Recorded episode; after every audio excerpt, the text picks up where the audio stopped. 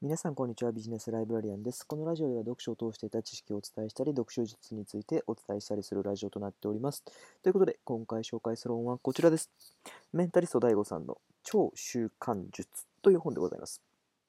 はい。えっ、ー、と、習慣についてのね、本です。今回はね、DAIGO さんですけども、習慣についての本でございます。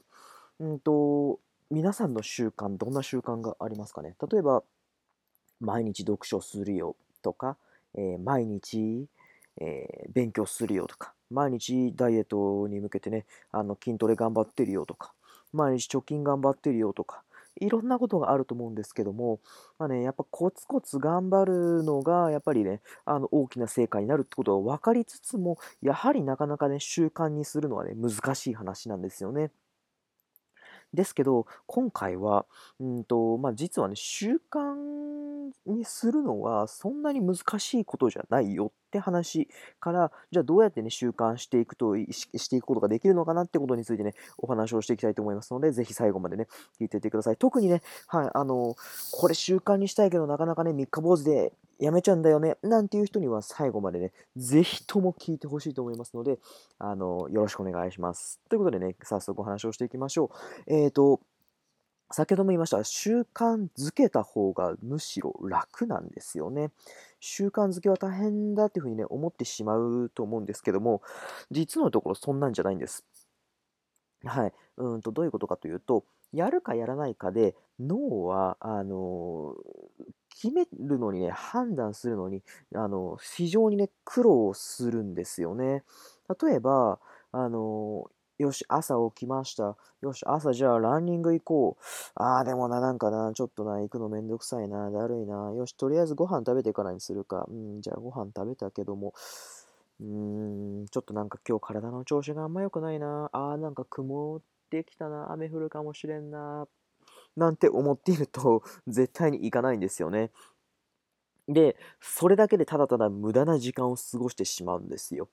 だから脳としては逆に習慣づけてしまった方が楽なんです。はい。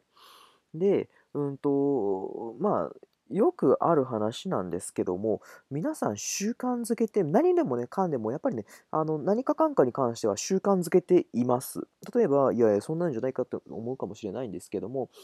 ダイエットとか、えーと、運動とか勉強とかそういう話じゃなくて例えばご飯食べることもそうですし歯磨きすることもそうですしお風呂入ることもそれも全て習慣ですよね。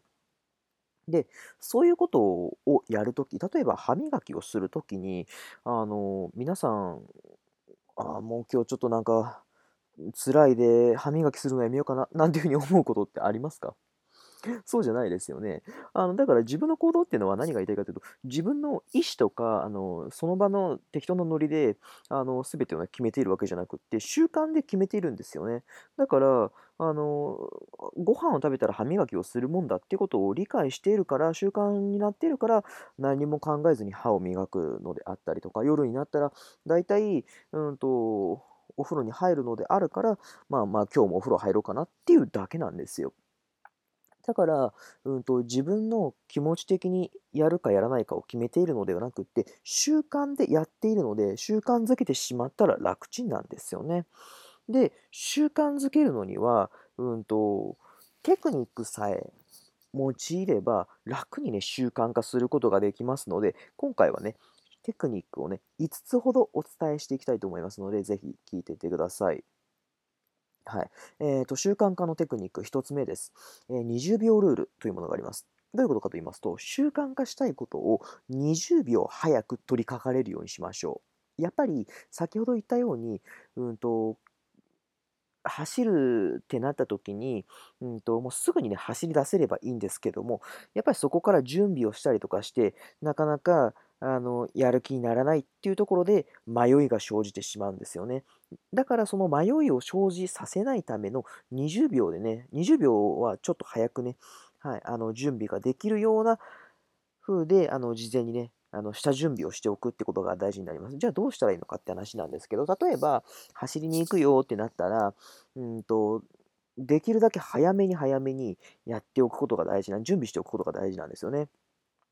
例えば、うんと、なんでしょう、スポーツウェアを着て寝るだけで、起きたらすぐにね、もう速攻走りに行けますよね。はい。まあ、それだけ、あの、に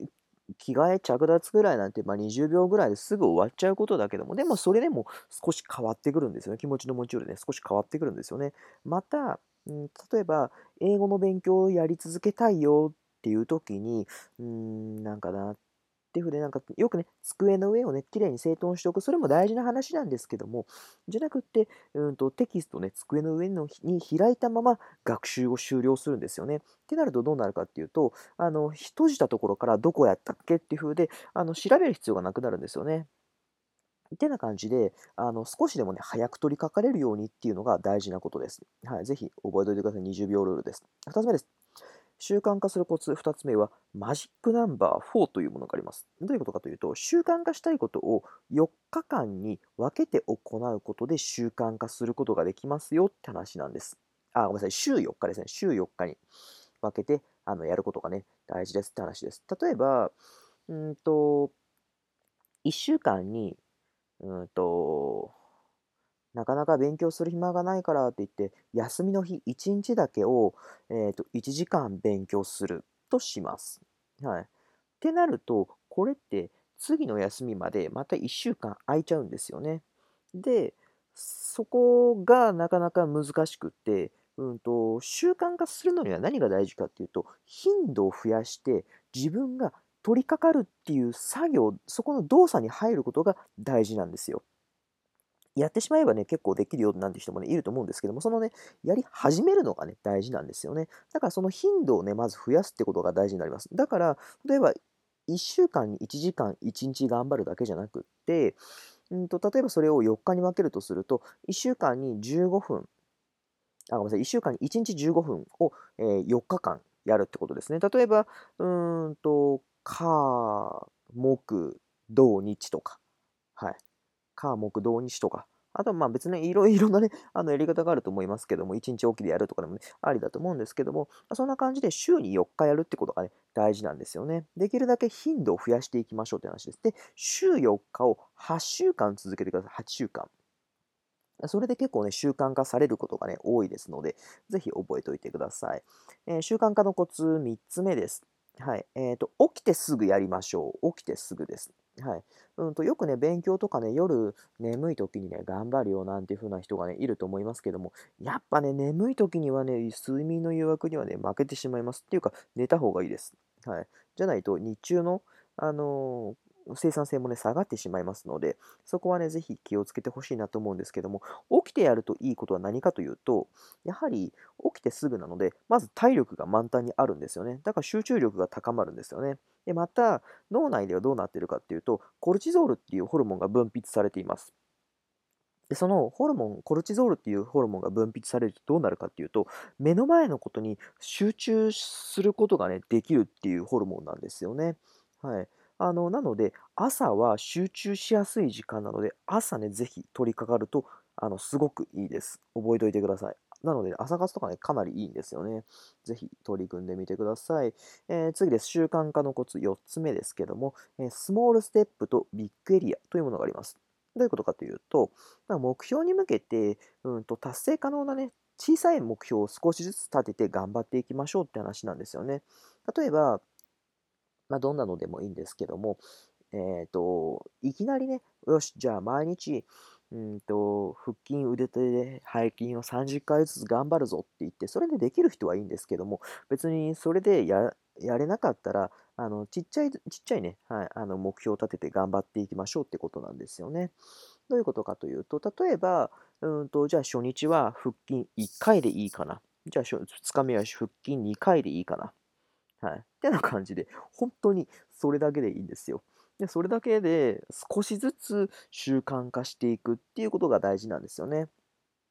で、それを、あの、紙とかにね、最初に書いておくといいですよ。で、紙に書いておくと、あの、まあ、すごろくみたいな感じで、自分が今どこまで達成しているのかってことがね、分かりますよね。もちろん、マックスはやっぱり、あの、それぞれが30回とかでね、あの、マックスで決めちゃえばいいですからね。はい。で、あの、そんな感じで自分の達成状況をいつでも確認することができるっていう状態もね、非常に大事だと思いますので、あの、ぜひ覚えておいてください。はい。ラストです。習慣化のコツ5つ目です。イフゼンプランニングと言います。イフゼンプランニング。まあ、これね、ご存知の方結構いらっしゃるかもしれませんけども、if もし何々したら、then その時に何々するっていうことなんですよね。はい。もし何々したら何々するよっていうのをね、何かやるのと同時に、あの、これをやるっていうようなね、あの、捉え方でいるといいと思います。例えば、うんと、歯磨きをしながらスクワットをするとか、はい。あの、非常に いいですよね。歯磨きしながらって、歯磨き中はもう歯磨くことしかしないんですけども、その時ね、運動できれば非常に効率的だと思います。ので、ぜひそんな風に取り掛かってみるのもありだと思いますし、あとは、例えば、うーんと、なんでしょう。先ほどの朝のやつと掛け合わせててもいいかもしれないですね。はい。あのー、朝起きたらすぐに、えっ、ー、と、勉強に取り掛かる。もうそれもね、一つですよね。で、うんと、それが終わったらご飯食べるとかね。はい。それもありだと思います。はい。なので、そんな感じで、何かをしたらね、何かをするっていうのはね、そういうふうで、事前にね、改めてね、決めておくってこともね、一つポイントですので、ぜひ覚えておいてください。ということでね、今回は習慣化のコツについてね、あの、お話をさせてもらいました。ぜひ、あの、これやりたいけども、なんかちょっとやれないよっていう人はね、あの、今のやつをね、取り掛かってもらうといいなと思いますのでね、試してみてください。ということでね、今日はこの辺で終わります。ありがとうございました。